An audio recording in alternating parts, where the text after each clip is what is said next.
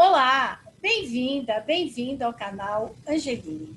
Hoje vamos falar sobre o budismo e a nossa conversa é com Hernan Vilar. Ele é monge da tradição mahayana do budismo da Terra Pura.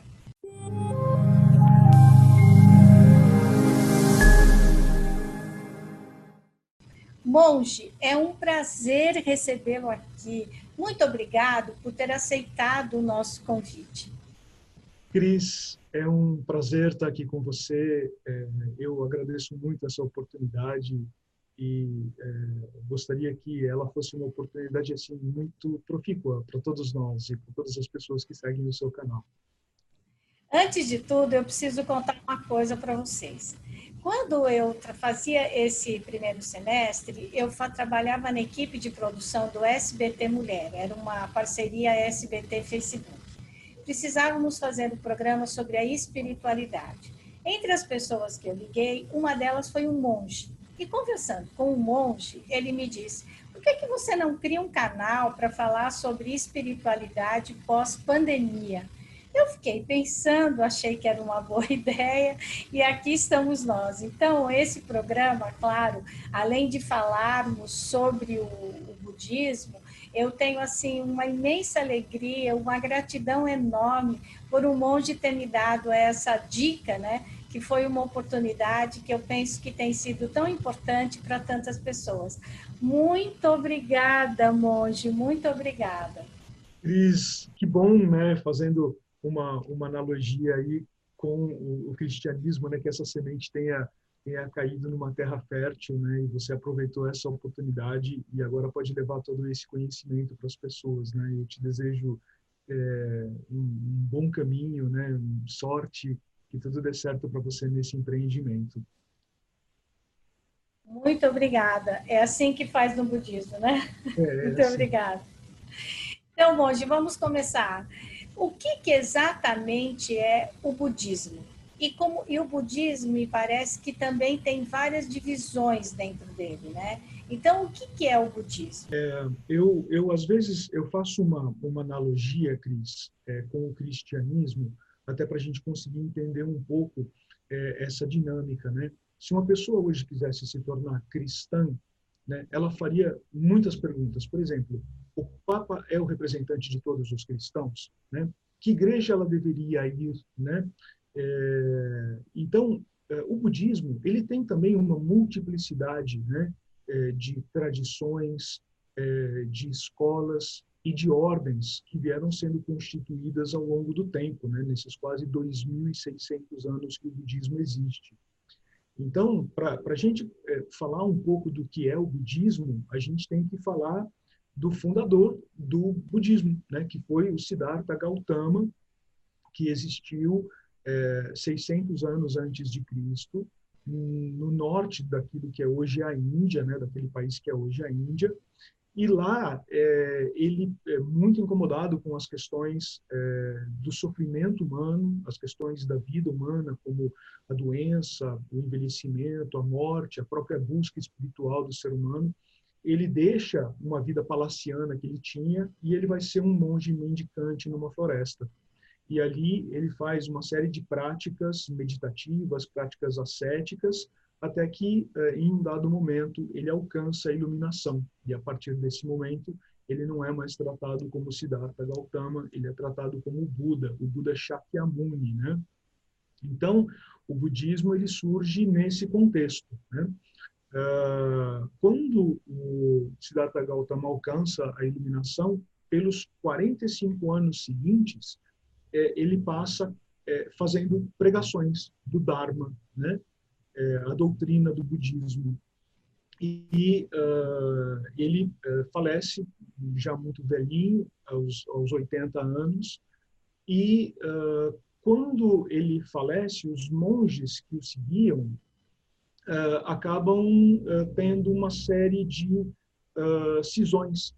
Então, alguns são um pouco mais ortodoxos no entendimento das palavras do Buda, uh, outros são um pouco mais abertos uh, a, um, a, um, entendimento, a uma interpretação daquelas palavras, e assim começam a surgir as grandes tradições.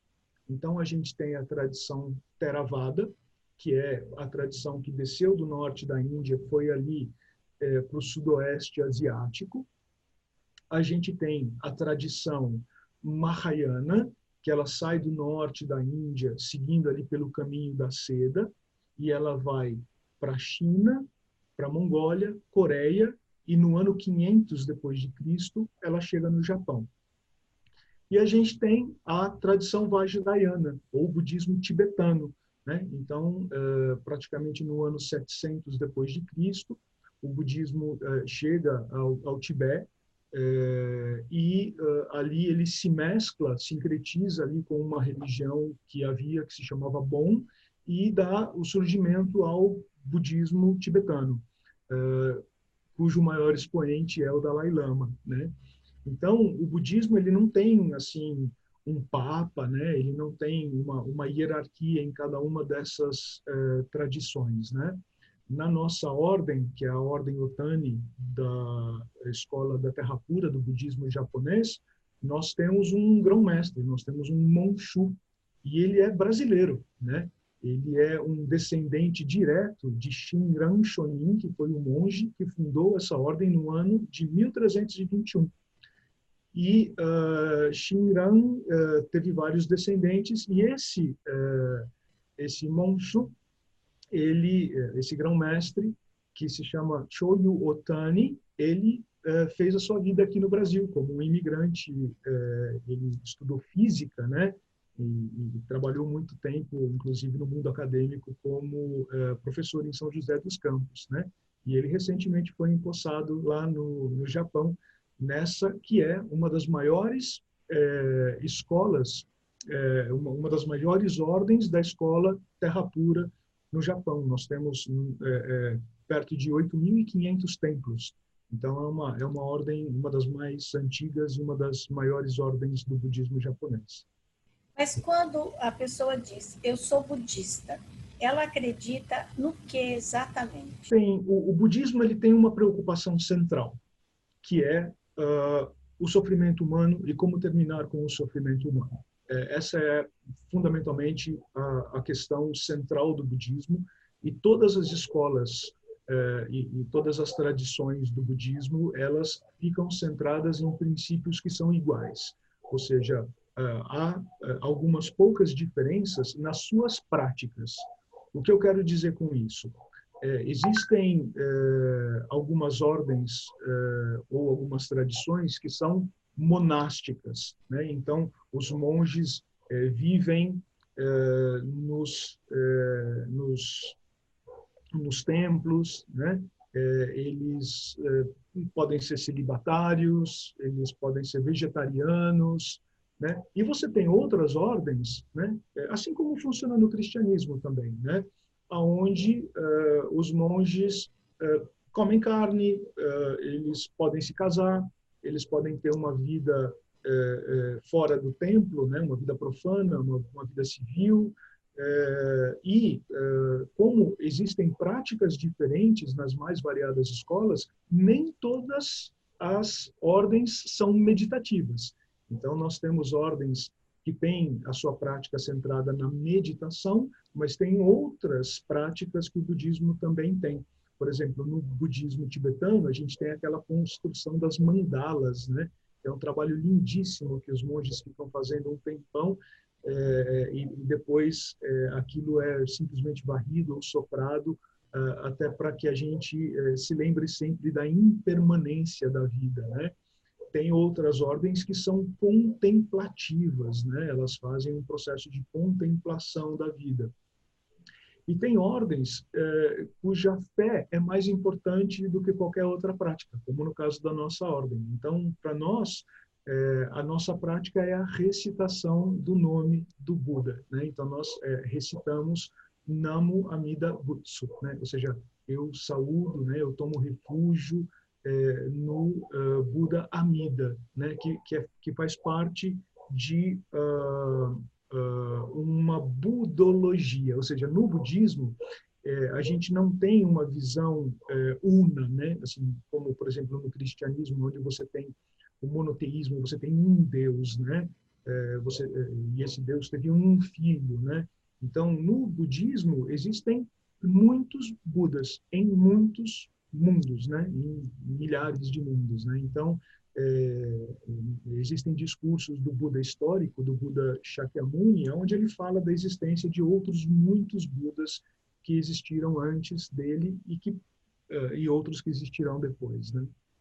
Mas quando o senhor fala que é, cada, nem todos eles meditam, nem todas as ramificações do budismo meditam, mas todos eles têm uma prática de silêncio, não é? uma prática de se ouvir, uma prática de, de vamos dizer assim, de centrar em si mesmo, não tem? É, ou eu estou enganado? O, o budismo, é, quando a gente fala de meditação, existem, é, dependendo de como é, é, de como a gente é, estuda a meditação, né, existem mais de 200 tipos de meditação. Né? Alguns pesquisadores falam de 700 tipos de meditação. Meditar é o uso da atenção. Então, tudo aquilo que a gente fizer com atenção é, e, e com concentração, aquilo se tornará uma meditação. Então, eu posso meditar buscando silêncio, mas eu também tenho meditações que são analíticas e elas não buscam o silêncio. Ao contrário, eu fico pensando, por exemplo, na finitude da vida, ou eu fico é, pensando em como encontrar alegria em meio a todos os problemas que a gente tem na vida. E isso eu, eu não busco silêncio, ao contrário, eu, eu vou ficar refletindo, isso vai me provocar pensamentos, isso vai me provocar emoções, mas eu fico com toda a minha atenção, com toda a minha concentração voltada para esse tema. Então, é, nem todos os processos meditativos eles buscam o silêncio, né? É, o que na verdade ocorre é que por razões históricas é, o budismo é, tem uma, uma uma escola que se chama Soto Zen, é a escola do Zen budismo. E nessa escola eles fazem uma meditação em que você uh, dá uh, um, um, foco, uma atenção muito grande para o silêncio, prestar atenção na sua própria respiração, e isso acabou se difundindo no Ocidente como uma, uma prática, eh, ou talvez a prática mais conhecida. Mas no budismo a gente tem muitas outras práticas. E no seu grupo, qual que é a sua prática? Então, nós, ah, ah, quando o Buda histórico, o Buda Shakyamuni faz os seus discursos, né? É, cada discurso se torna um sutra. E, e olha só, o Buda, é, nós temos hoje é, 84 mil sutras. Então, a gente não tem, por exemplo, uma Bíblia condensada, né? O que, Onde... que é, o que, que, desculpa, o que é um sutra? Um sutra é um discurso do Buda. É, é uma fala dele. E você tem falas super pequenininhas, aonde algum monge pergunta alguma coisa para ele e ele responde. E você tem sutras que são gigantescos, são enormes, aonde ele fica é, falando é, é sobre um determinado tema. Quando Nós, o senhor está falando de Buda, o senhor está falando do Siddhartha? Falando do, do Buda histórico, isso, o Siddhartha Gautama, que se tornou o Buda Shakyamuni. Né? É, o que, que acontece? Nos sutras, ou seja, nos discursos que uh, o Buda nos legou, em vários dele ele faz menção a outros Budas. E um desses Budas que, que é mencionado é o Buda Amitabha, ou Buda Amitaios, que é o Buda da luz e da vida infinita. Então, esse Buda Amida, ele se torna uma figura icônica no desenvolvimento do budismo e é, esse Buda, ele, ele, segundo o sutra é, que nos foi legado pelo é, Buda histórico, o Buda Amida, ele faz um voto salvífico, o voto de salvar todos os seres sencientes, não só os seres humanos, mas assim, todos os seres, né? inclui animais, isso inclui todo o meio ambiente, né?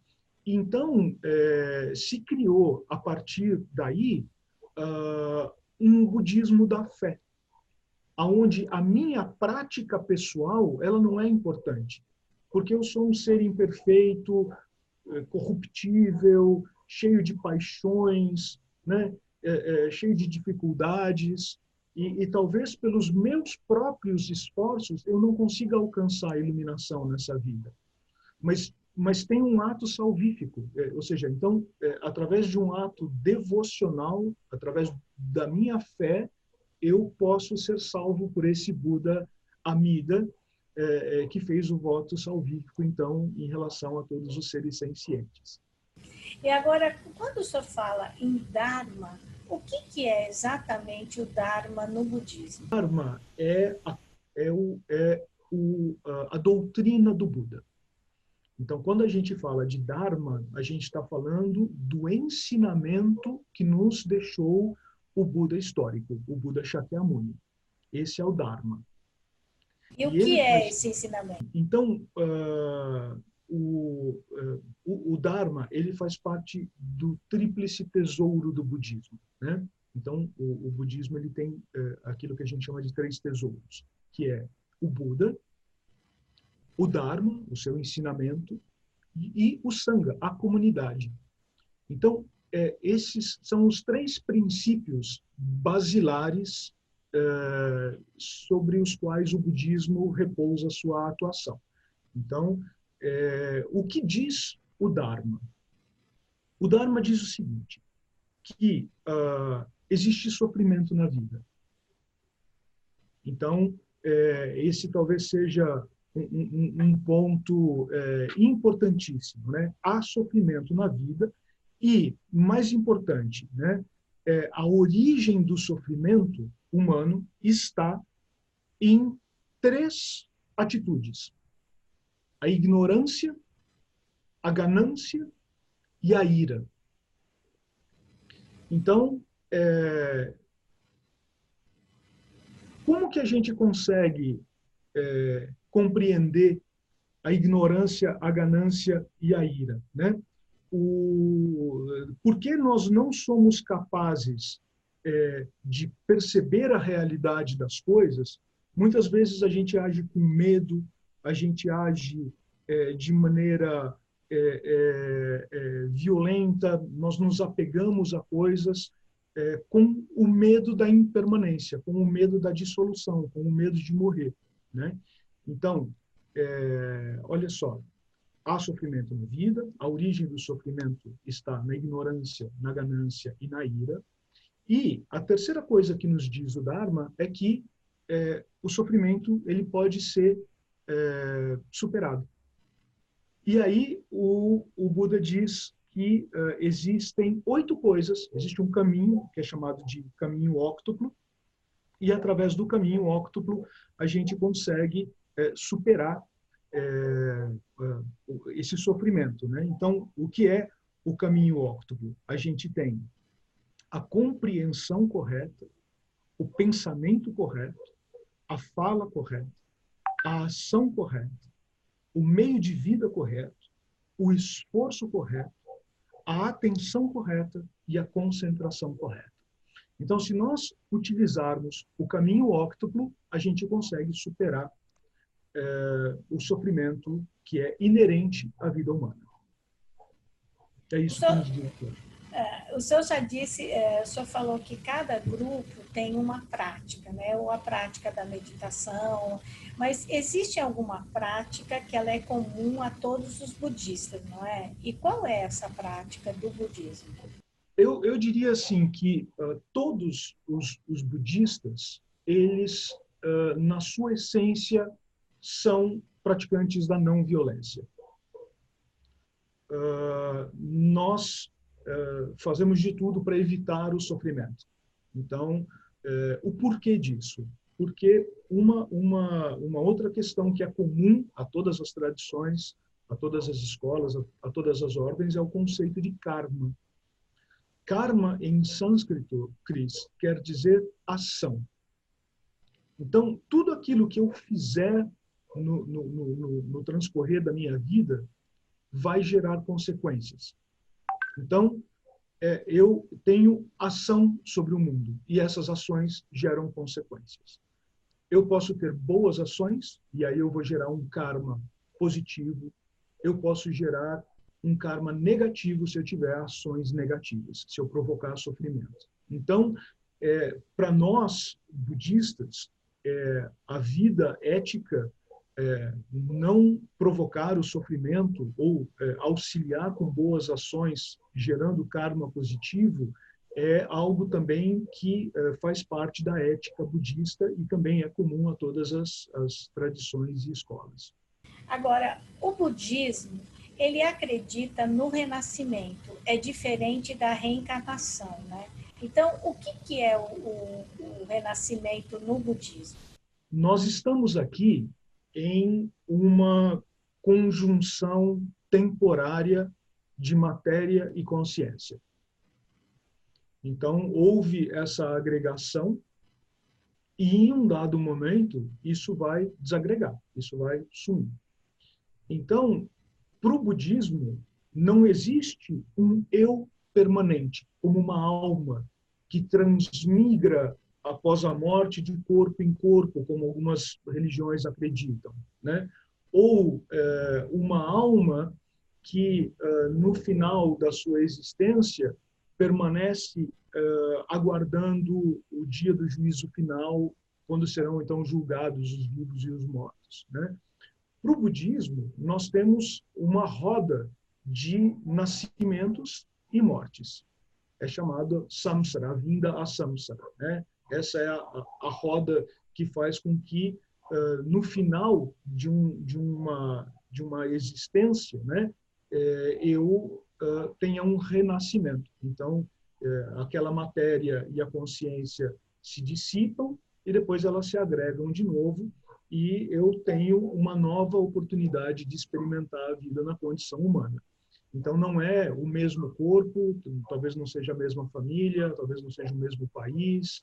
É, em algum local onde a vida se manifestar, né, é, eu talvez tenha a oportunidade é, de experimentar novamente a vida na condição humana. O que acontece é que tudo aquilo que eu é, fiz, é, eu sou responsável por aquilo. Então, esse é o conceito de causa e efeito, karma. Né? Então, pode ser que muitas vezes é, coisas boas aconteçam na minha vida de forma absolutamente gratuita. Isso pode ser um bom karma, ou é, coisas muito ruins podem acontecer na minha vida e isso pode ser o resultado de um mau karma. Agora, quando senhor fala em renascimento, significa voltar, porque a reencarnação no espiritismo, ela é você volta cada vez mais um ser para se transformar num ser de luz, você volta em ser humano. O budismo também acredita que esse renascimento se dá só como ser humano ou em qualquer ser vivo da natureza? Tem uh, várias correntes de pensamento dentro do budismo e uh, algumas delas uh, entendem que a gente pode renascer em qualquer condição, né? Eu até tenho uma história muito interessante.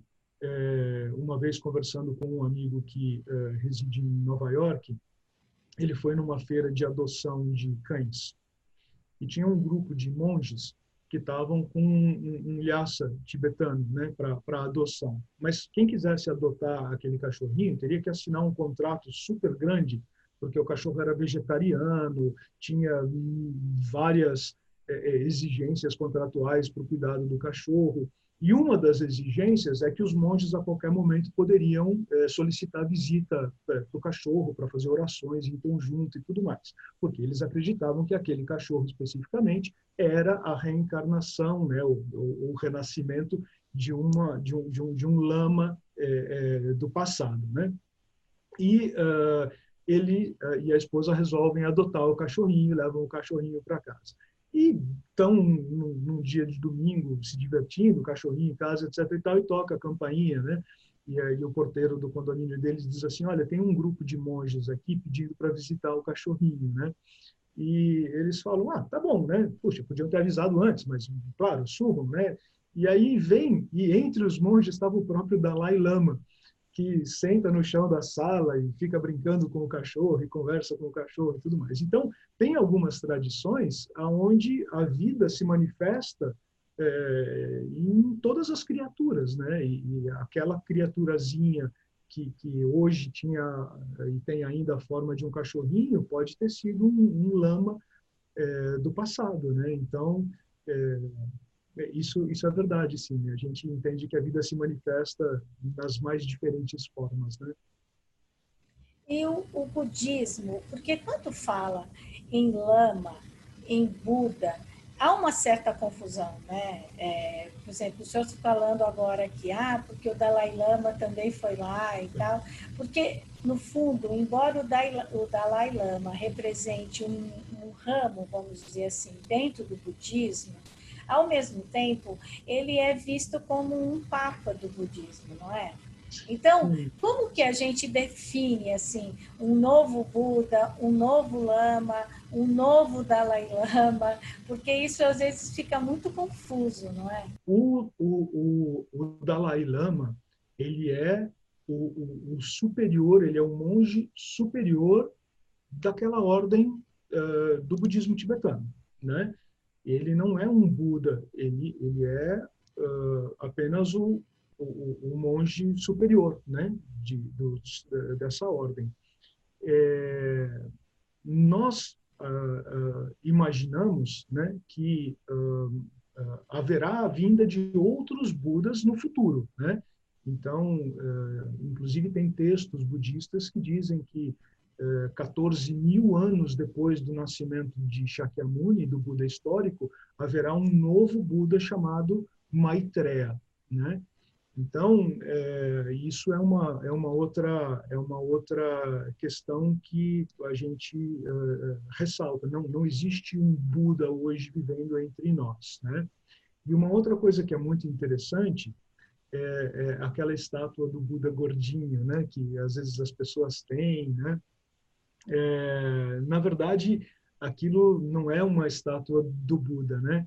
É, o Buda ele era magérrimo, né? ele era muito, muito magro, porque, é, lembra, ele ficou anos na floresta é, mendicando, fazendo uma vida ascética, então tem algumas estátuas na, na, na, iconografia budista em que você vê o, o, o Buda histórico de forma cadavérica, sabe?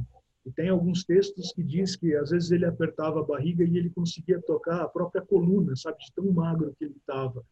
Então, aquele Buda gordinho, na verdade, foi um monge chinês que era muito espirituoso, era era era era uma, uma figura assim muito alegre e, e, e ele acaba sendo associado com é, esse Buda do futuro, esse Buda Maitreya que virá daqui a 12 mil anos, né? Então, é, mas ele ele não é, na verdade, a figura do Buda especificamente, né? Monge, e quando a gente fala do budismo, você fala assim, ai, fulano é zen, é budista. Parece assim que ele vive no mundo da lua, que ele não se conecta com o real.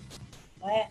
Agora, durante a pandemia, as pessoas ficaram em casa e começou essa febre da meditação. Precisa rezar, precisa pensar no que está fazendo e tal. Como que o senhor vê isso?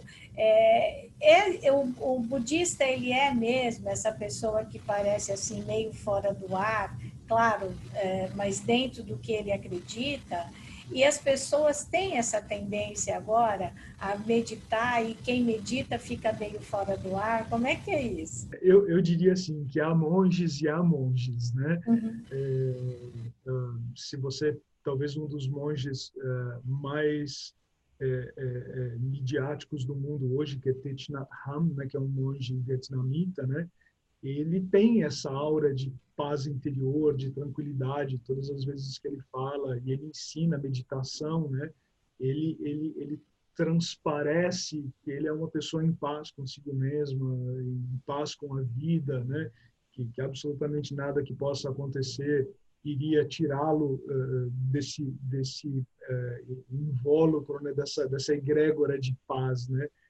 E tem uh, outros monges que não são assim, né? São monges ativistas, por exemplo, né? que, que lutam por, por, por igualdade social, que, que, que são isso, isso é chamado budismo engajado, né? Vão em protestos com roupa de monge, erguem plaquinhas, tomam borrachada da polícia no Japão, onde eles estão, né? Então, é, eu, eu entendo que é, a gente não pode dizer que o monge ele é uma única figura, sabe? Aquela figura de tranquilidade, de paz. Tem tem monges que são afeitos às artes marciais, tem monges que são ativistas sociais, tem monges monásticos, é, tem monges de esquerda, tem monges de direita, tem monges de tudo quanto é tipo. Então, eu, eu diria que uh, a nossa visão do monge é que ele é um bom amigo.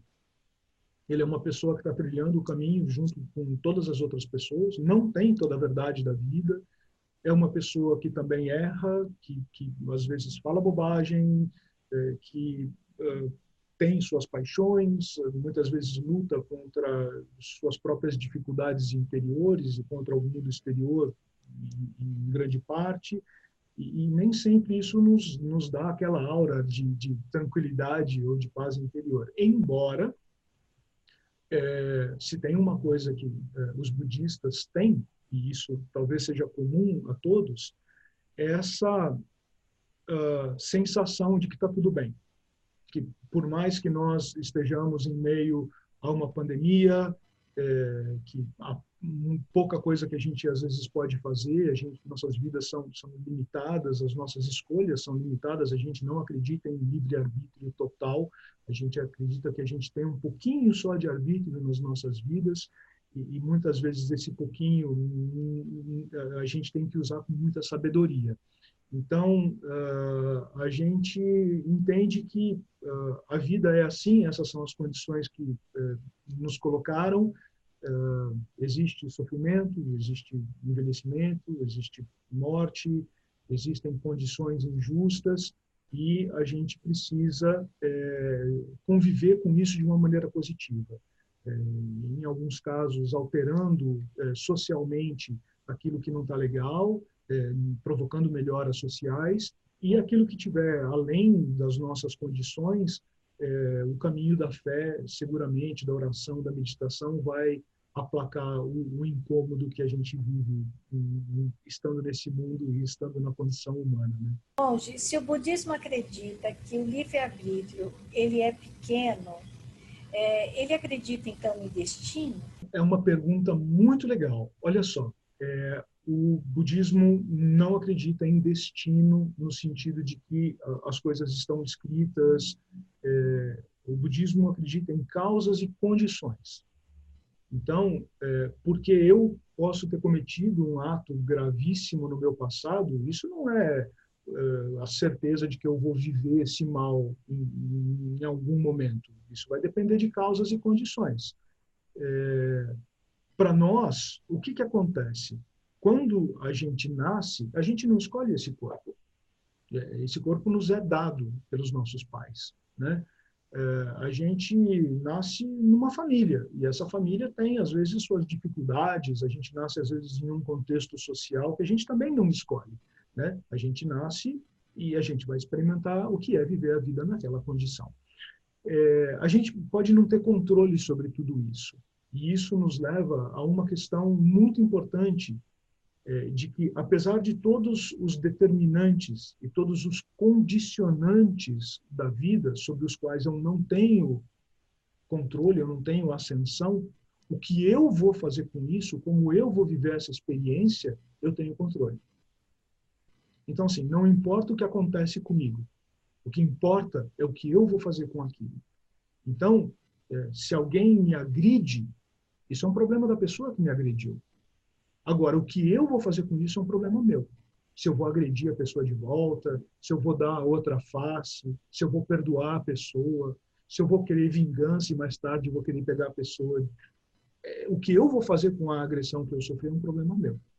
Então, para nós, é, budistas, é, eu, eu, eu, poderia dizer que uh, a gente não consegue traçar um, um, uma linha que seja única para todos nós, porque somos pessoas muito diferentes, de contextos sociais muito diferentes, de formações muito diferentes.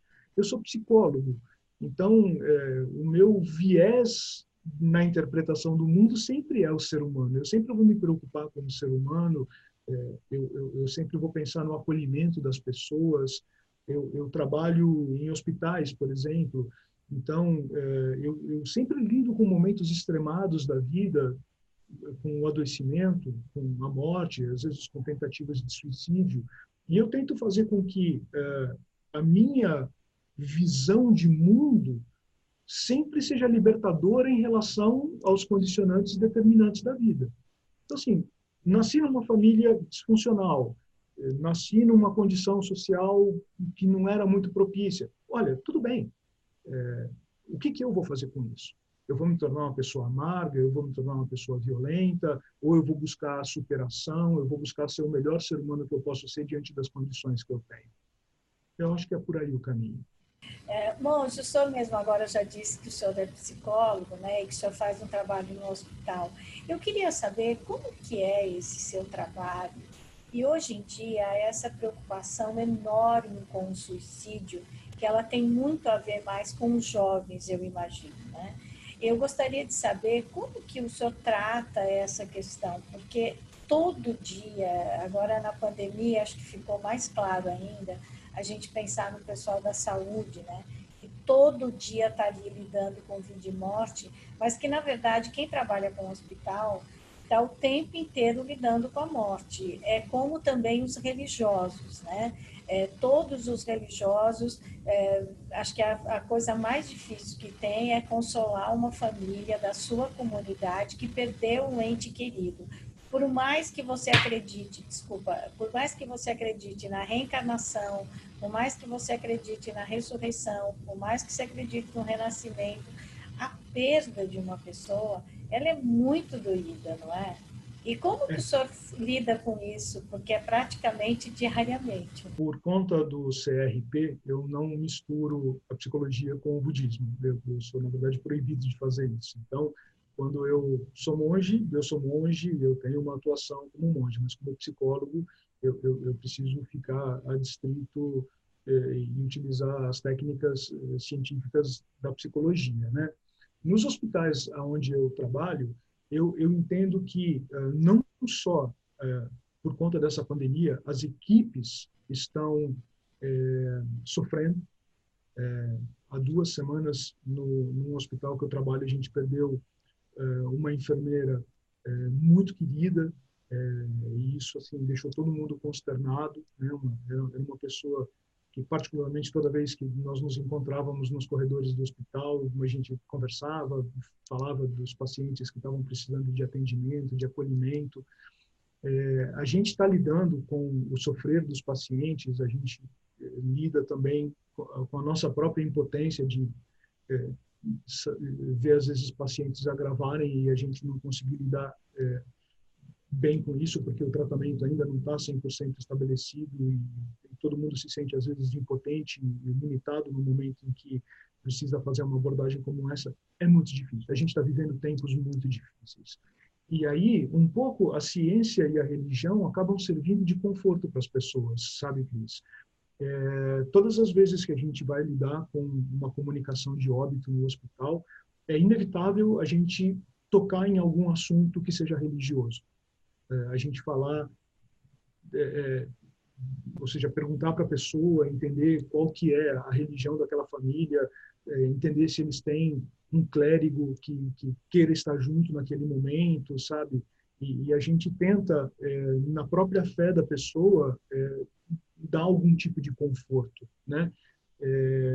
Mas o suicídio, para mim, ele tem sido, olha, o ano passado, Cris, eu nos hospitais onde eu trabalho, eu atendi mais de 70 casos de tentativa de autoextermínio. E 70, foi, o senhor está falando 7-0. 7-0. Só eu, só eu. E foi muito difícil foi muito difícil. Foi assim um, um ano e, e, isso não quer dizer que por causa da, da pandemia eh, as tentativas de autoextermínio não estão acontecendo. Elas continuam acontecendo. E, e eu entendo que a nossa sociedade adoeceu. A nossa sociedade está doente e ela está deixando as pessoas doentes. A gente é, polarizou questões políticas, está todo mundo de forma muito extremada. É, é, a gente está perdendo mão do que é a vida. é, da, do como é gostoso é, viver de forma simples. Agora, na pandemia, a gente está percebendo que a gente consegue viver é, com menos dinheiro, com menos coisa, a gente consegue viver junto, é, mas, ao mesmo tempo, viver junto traz problemas. Então, é, eu estou lidando assim com uma dezena de casais que se separaram durante a pandemia porque assim problemas que já existiam antes ficaram exacerbados eh, durante o isolamento. Eu entendo que esse momento que a gente está passando, ele é um momento que não dá para a gente falar só de ciência, não dá para a gente falar só de vacina, não dá para a gente falar só de tratamento do Covid. É um momento da gente refletir a respeito da vida. O que é viver? Qual é o sentido da vida? Qual é o propósito de todas as coisas? Né? O que é que me traz felicidade? Como é que eu consigo ser feliz com, com, com, com é, tantos irmãos e irmãs minhas que estão passando necessidade? Né? É, uma vez que a pandemia acabou mostrando é, tanta desigualdade social, né? Então, assim, eu não posso ser feliz enquanto tem outros iguais a mim que estão aí sofrendo, que estão passando necessidade. Então, eu, eu entendo que a questão do suicídio ela é a ponta de um iceberg de um enorme problema social. E, ele, e, e, e a gente não está falando daquilo que, de fato, nos torna humanos.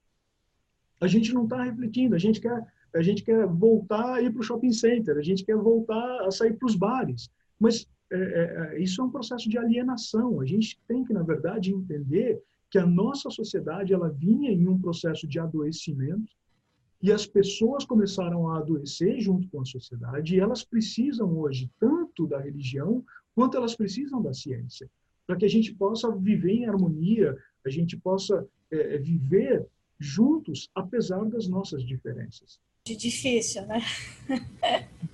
Eu até brinquei com o Rabino na, na entrevista que eu fiz com ele, que ele disse que para um ano novo é, precisava de a gente pode comer maçã e mel, né, que é uma tradição do, do judaísmo. Eu falei, haja mel e haja maçã para 2020, né? Porque, nossa senhora, é muito difícil, né? Agora, monge, eu queria saber o seguinte, é, qual é o significado do budismo? A maioria raspa a cabeça e também o uso do incenso nas cerimônias. Por que essas duas atitudes? É, duas atitudes não. Eu acho que são dois símbolos né, do budismo. São, são duas questões muito interessantes. Com relação a, a raspar a cabeça, é, quando o Buda, é, quando o é, Siddhartha Gautama sai do palácio e vai para a floresta, a primeira coisa que ele faz é cortar os cabelos. Então, os cabelos eles eles é, são um sinal de vaidade, né? É, e, e, quando nós estamos com, com o cabelo assim, todos nós ficamos iguais. Então, é também um sinal de humildade. Isso não quer dizer que um monge seja humilde, mas ficar cortando o cabelo toda semana, porque o cabelo cresce muito e dá muito mais trabalho você ser careca do que você ter o seu cabelo normal crescendo é, porque você tem que cortar sempre, né? É, é, como as nossas paixões, né? Elas elas vão crescendo. Se você não tomar conta, elas acabam te dominando de alguma forma. Agora, nem todo monge corta o cabelo. Assim, é, tem monges que cortam e tem monges que têm moicano. Então, e vale, não tem problema nenhum. Não é uh, isso que vai fazer algum tipo de distinção, né? Essa é a primeira. Com relação ao incenso, quando você olha um altar budista, ele, ele é um altar muito simples. Né? É, na sua essência, ele vai ter flores, que representam os seres vivos, e aquelas flores, elas ficam até que elas começam a murchar, que é o próprio ciclo da vida, é o envelhecimento, a morte. Você tem o incenso, que significa o Dharma, o ensinamento do Buda que, que quando você o propaga, ele, como um incenso, ele vai para todos os lugares, levando aquele perfume, né? ele, ele não encontra impedimentos. Né? Então, é, o incenso, ele, ele representa é, esse ensinamento, né? É, sem limites. E tem uma vela, tem um, um castiçal, que é a iluminação. Né? Então, esses são os três elementos que compõem é, o, o, simples é, oratório, né? Ou, ou então é, a, a, quando você vai num templo budista, é, a queima do incenso, essa essa oferenda é a própria oferenda do ensinamento do Buda, né? E esse que o senhor tem na mão, ele é uma espécie de uma corrente para alguns cató os católicos isso é um terço, né? Sim. É, o que, que, é exatamente isso que o senhor usa? Isso se chama japamala ou nenju. Ele é um, ele, ele não serve como contas, por exemplo, que você vai é, é, rezando e, e, vai passando as contas, como acontece, por exemplo, é, num terço, né? Ele, ele, é, cada uma dessas é, dessas bolinhas, ela representa ela, ela, ela tem alguns significados. Né? Ela pode representar cada um de nós, né? que fica unido, né? através desse cordão que é o ensinamento budista. E aqui você tem três pedrinhas que são diferentes, né? Tem, tem duas pedrinhas menores e você tem uma pedrinha maior. A pedrinha maior ela pode representar o Buda. E as pedrinhas menores são dois seres celestiais que sempre acompanham o Buda, Kanon e Senshi, né? Ou seja, a compaixão e a sabedoria. Então, é, é, esse daqui seria um simbolismo é, da Japamala, né? Do, do Nenju, né? Então, todos nós, cada bolinha representando um de nós, todos unidos, né? E tem aqui uh, o Buda, né? E a compaixão e a sabedoria. E aí o senhor carrega isso todo dia e o senhor é, usa isso? Como que é? Existem, existem uh, alguns nenjus que são uh, como esse. Na verdade, como eu estou paramentado, eu estou usando uh, esse nenju. Mas quando eu estou em roupa civil, normalmente eu coloco um que são contas, são bolinhas que ficam aqui no pulso, né? E representa o Nenju. Né? Então, é, hoje é, é, é, muito comum você ver pessoas usando essas pulseirinhas assim, né? Nem todas elas são é, são japamalas ou nenjus budistas, né? Tem uma certa moda aí, mas de qualquer forma eu uso um de pulso que que faz essa Mas representação. Quando o senhor usa esse de pulso, o senhor usa para quê? Para te lembrar uh, do, do, Buda? É, isso te traz que tipo de coisa? Ou é uma proteção? Não, não é uma proteção. Na verdade, ele, ele me lembra, cada uma dessas bolinhas, na verdade, o, o, o Japamala completo ele tem 108 contas. E cada uma dessas contas representa uma paixão humana, né?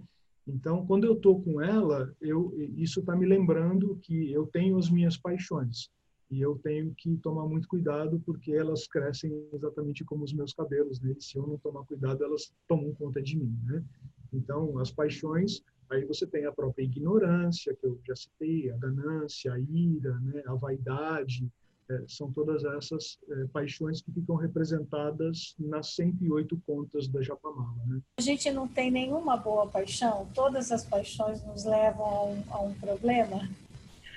É, eu diria para você que uh, aquilo que a gente encontra de alegria na vida, é, a gente tem que tomar muito cuidado, porque às vezes é uma alegria fugaz, não é uma alegria de verdade.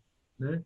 É, são, às vezes, prazeres que não representam algo de duradouro. Né? É, então, é, muitas vezes, nós nos entretemos com, com, com, pequenos, pequenas alienações da realidade, né? comida, bebida, é, etc. e tal, e, e, isso não é uma felicidade duradoura, porque isso vai acabar daqui a pouco. Né? É, então, para nós, aquilo que de fato vai trazer uma felicidade duradoura é saber que nós estamos acolhidos, que nós estamos, que nós tomamos refúgio na doutrina do Buda e o Buda não nos abandonará, né? Nós nós iremos para a terra pura do Buda, nós meditaremos e, e, ao longo de muitas existências também nos tornaremos seres humanos melhores, né? E que, eh, na verdade, o sofrimento é só uma percepção humana, né? É, na verdade, o, universo não nos quer mal, né? É, ninguém nos deseja o mal, né? O universo ele, ele é abundante, né? Ele é ele é a própria vida, né? Ele é a, a vida em manifestação. É, ocorre que é, a vida ela é breve e nós nos apegamos à vida. E aí nós não gostaríamos que as coisas ruins acontecessem. E porque nós não gostaríamos que as coisas ruins acontecessem, acontecessem nós acabamos sofrendo. É um pouco isso que acontece. Então, na verdade, a gente tem que ter um processo de aceitação, aceitar as coisas do jeito que elas são e viver, né, com agradecimento, né, por toda a oportunidade que a gente está tendo de experimentar a vida. Bom, o senhor tem mais alguma coisa sobre o budismo que o senhor gostaria de dizer que eu não te perguntei? Gostaria de dizer que o, o budismo ele aceita todas as pessoas. Ele não discrimina, ele não julga ninguém, né? É, o budismo ele se dá muito bem com as outras religiões, é, ele aceita as outras religiões e é, para nós é, nós eh, buscamos e almejamos que todas as pessoas eh, consigam superar eh, esse sofrimento que é inerente à vida, né? E, e de alguma forma possam manifestar o melhor de si mesmas, o melhor da sua própria natureza búdica ou da sua natureza é, cristã ou da sua natureza religiosa, qualquer que seja ela, é, para que nós tenhamos um mundo melhor. Então, eu, eu diria que, é, talvez até como uma, uma mensagem para a pessoa e, e, que nos ouve, né, as pessoas que seguem você no seu canal, eu diria assim: é, viva a sua religião. Então, não diga assim, ah, eu sou budista, eu sou cristão, né? mas pratique a sua religião, pratique o cristianismo, pratique o budismo, pratique o islamismo. Né? Se a sua religião diz que você tem que dar a outra face, dê a outra face. Se a sua religião diz que você tem que tratar o outro com amor, trate o outro com amor. Então, na verdade, a gente tem que tirar um pouco essa questão das denominações e dizer, ah, eu sou isso, eu sou aquilo. Nós precisamos viver de acordo com aquilo que as nossas religiões dizem viver em harmonia e uh, todos nós lutando para que a gente tenha um mundo melhor. Ai, que bonito! que delícia se fosse assim, né? Muito legal. Talvez não Agora... seja ainda, né? Mas a gente continua insistindo, né? A gente não desiste tão fácil. É, Monge, não, eu também, eu sou uma otimista. Eu acho sempre que vai ser melhor, sempre que vai ser melhor. Enfim, como eu digo, vamos em frente. Agora, Monde, é, já que todo mundo pode praticar meditação, eu queria te pedir uma gentileza, se fosse possível, esse não é o objetivo do canal, mas será que o senhor poderia nos ensinar um pouco a meditar? Então, assim, como que deveria ser uma meditação?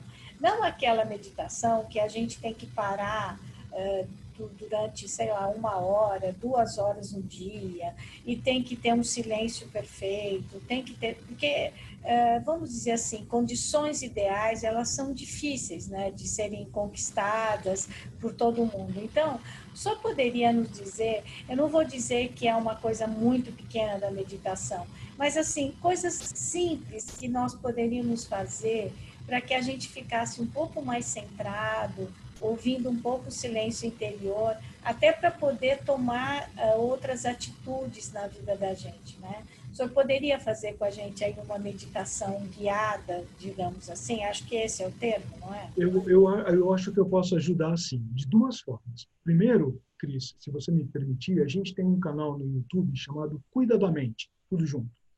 E nesse canal a gente tem, uh, tem dois vídeos meus que ensinam uh, meditação. Tem um vídeo curtinho, de, de nove minutinhos, onde eu ensino uma técnica meditativa, que é a mesma técnica de meditação terapêutica que a gente usa é, é, nos hospitais, no, no ambulatório é, onde a gente trabalha.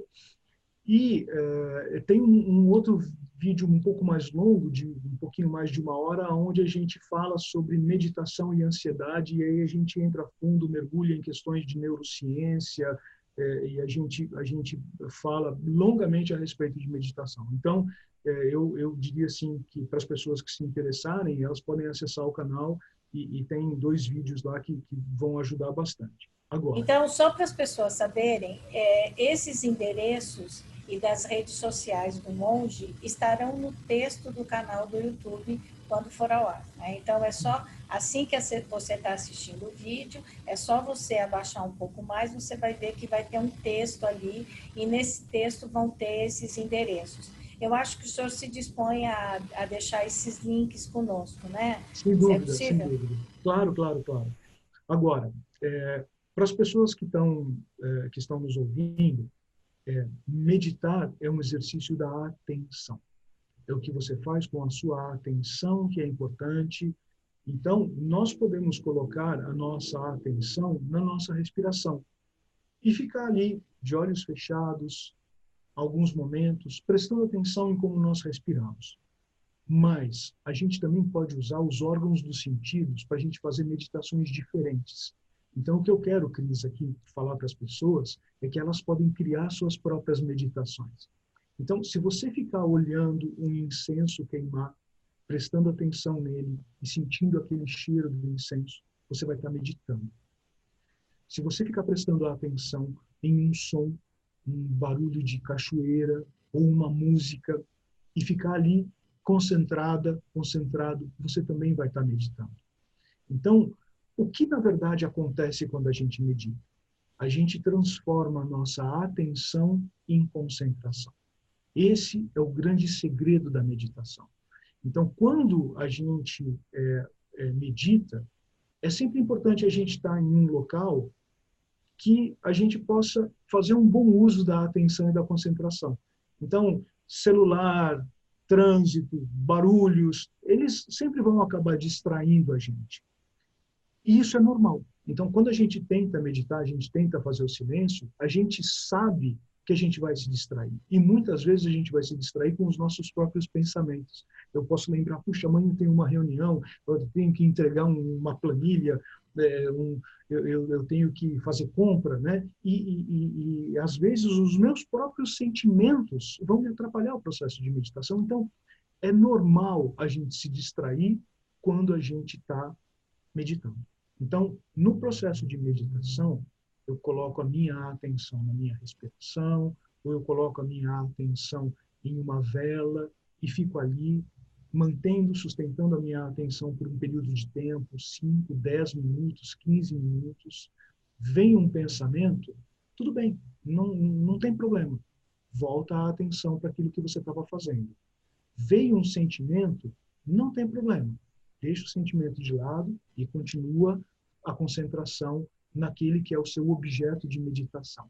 Então, é, muito mais do que a gente fazer uma, uma meditação guiada, talvez a, a, com essas minhas palavras as pessoas percebam que elas podem fazer muitos tipos de meditação, utilizando todos os órgãos do sentido, ou então, ao invés de olhar para fora, né, ou seja, é, usar os órgãos do sentido como um objeto da atenção, olhar para dentro de si mesmos né? E eu posso fazer uma meditação prestando atenção à minha respiração, ou eu posso meditar a respeito de um problema da minha vida e ficar ali é, tentando encontrar uma boa forma de conviver com ele, uma forma positiva de superação. Então, é, tudo depende do que eu faço com a minha atenção e como eu transformo a minha atenção em concentração. Ah, que legal, Moche! Viver o momento sem julgar. Então, isso é o mais importante, né? Estar ali, naquele momento, vivendo aquela experiência, sem julgar, né? É isso. É difícil, né, Monge? Mas a gente tem que tentar, não é? O começo é difícil, né? Mas qualquer coisa que a gente vai fazer no começo é difícil. Andar de bicicleta no começo é difícil. Né? Aprender a falar no começo é difícil. Tudo que a gente vai fazer no começo exige um esforço, exige uma dedicação. Mas depois isso se torna um hábito. Né? E aí a gente consegue é, fazer com que essa prática entre nas nossas vidas. Né? Monge, para incentivar as pessoas, me diga, o que, que a ciência diz que a meditação ajuda no ser humano?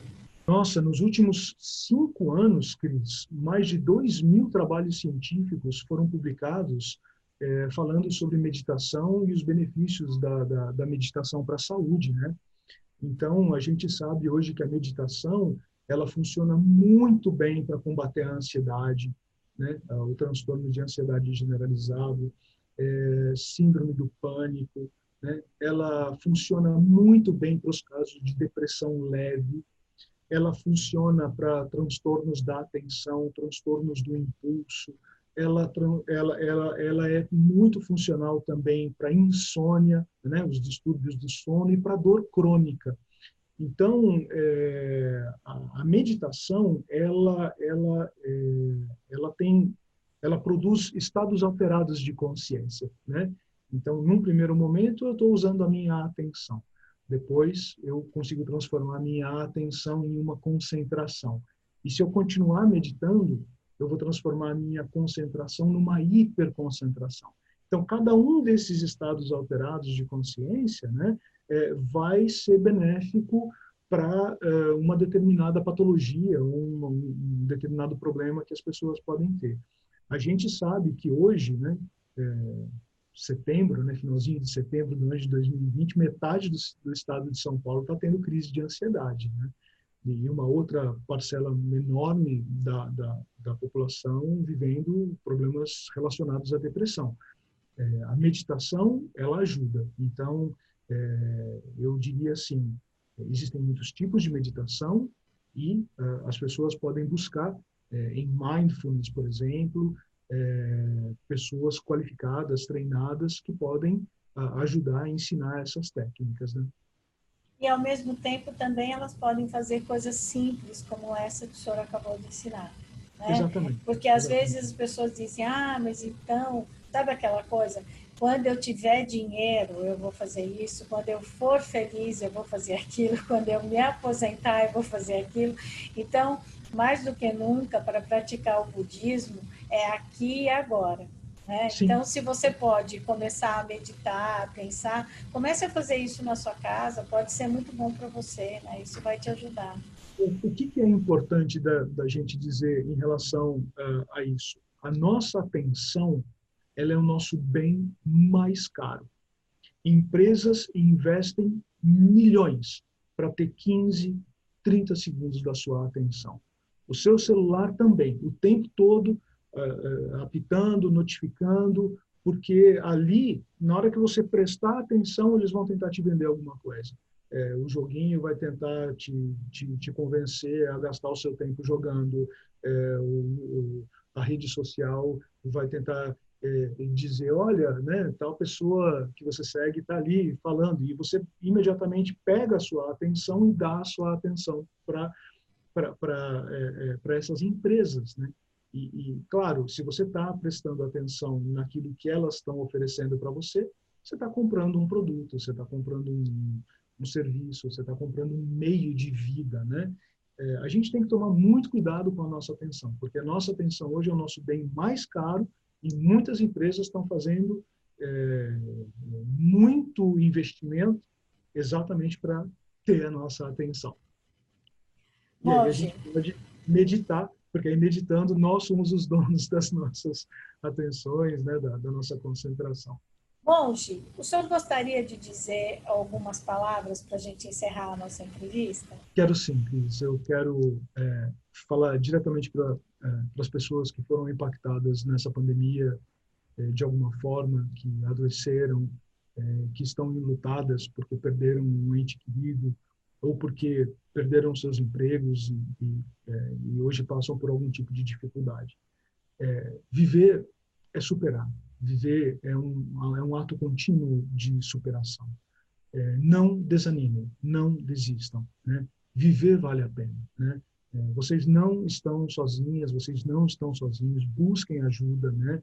É, busquem ajuda dos profissionais da saúde, busquem ajuda é, dos clérigos das suas religiões mas uh, saibam que juntos a gente vai conseguir superar esse dificílimo momento que a gente está passando na humanidade, mas também é muito importante que a gente tenha uma reflexão, que a gente tenha um aprendizado, que a gente seja capaz de uh, re, rever, refletir, revisitar os nossos posicionamentos de vida, os nossos posicionamentos sociais, para que a gente seja capaz de criar uma sociedade ainda mais humana, ainda mais igualitária quando a gente sair desse momento. Monge, muito obrigada é, por as suas palavras, pelo seu trabalho, né? Esse trabalho que é difícil, eu imagino, um trabalho diário, né? De, de ajudar as pessoas mesmas a vencer todas essas dificuldades. Muito obrigado, porque também eu sei que o senhor faz parte do grupo interreligioso, pela cultura do encontro, pela cultura da paz, né?